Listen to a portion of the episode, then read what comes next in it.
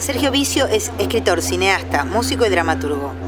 Del bosque del sonambulismo sexual se extrajeron frases que Tálata usó para hacer una poesía. Tálata Rodríguez es mitad argentina y mitad colombiana. Es poeta, performer y amante de la internet.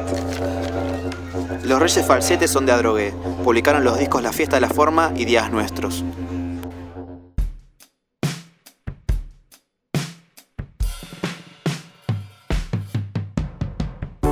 El bosque del sonambulismo sexual no fumo nunca nada caminando, excepto si estoy fuera del país. En el extranjero, además, levanto la vista y no demasiado, apenas por encima de la cabeza. Así que a dos o tres cuadras de distancia, desde el punto en el que me encuentro, la perspectiva hace que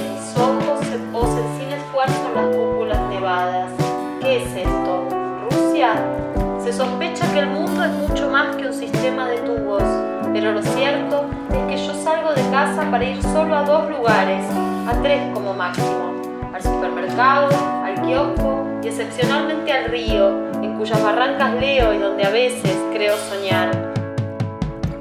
No tuve más remedio que levantarme y dar unas vueltas en redondo por el living, con el mentón en una mano sin preguntarme nada.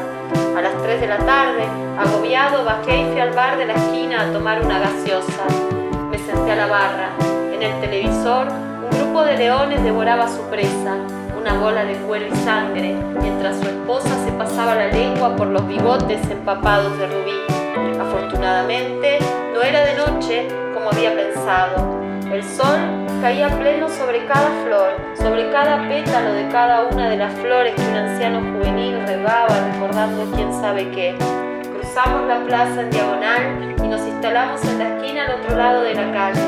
Y como todos en ese momento, levantamos la vista al cielo y desde una nube redonda, mínima, llovía sobre un auto estacionado a metros de allí.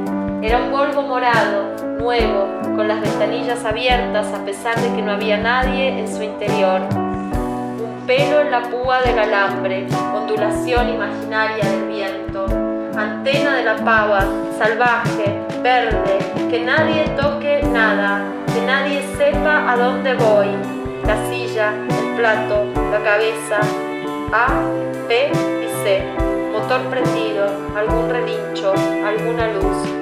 Vuelvo Pasada la medianoche me di cuenta de que no había nada que pudiera hacer y abandoné la fiesta después de abocarme durante horas a la complicadísima tarea de levantarme del sillón en el que minutos atrás me había hundido con toda sencillez.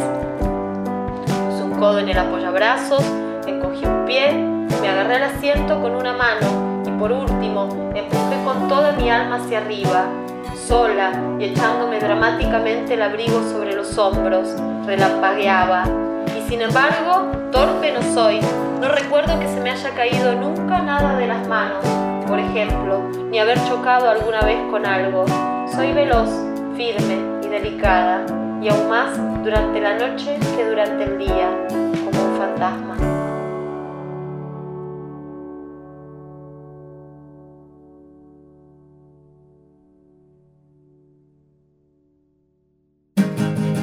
Los cartógrafos.